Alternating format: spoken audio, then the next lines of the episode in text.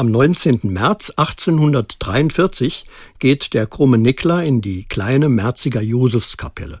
Wie andere will er am Festtag des heiligen Josef hier beten. Er ist ein einfacher Arbeiter.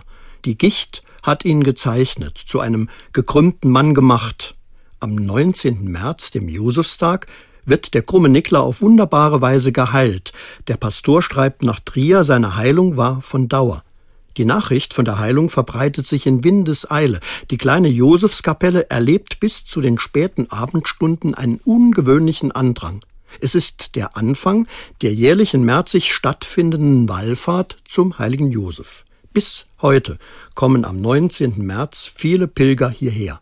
Sie bringen zu Josef die Sorgen und Nöte ihres Alltags. Sie hoffen auf neue Kraft für ihr Leben, auf Stärkung in den kleinen und großen Schwierigkeiten. Dass es ausgerechnet der heilige Josef ist, verwundert mich nicht. Er ist ein einfacher Arbeiter, einer, der sein Herz am rechten Fleck hat, einer, der zupackt. Und Gott mutet ihm ganz schön viel zu.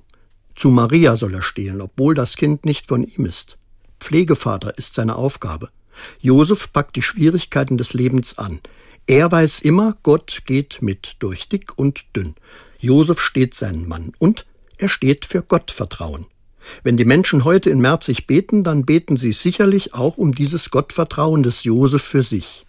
Der vom Leben gebeutelte krumme Nikla, der vor über 150 Jahren, der hätte sich wohl nicht träumen lassen, dass sein Gang am 19. März noch heute so viele Menschen bewegen kann. Es ist auch heute aktuell. Vertrau auf Gott, er geht durch dick und dünn mit dir.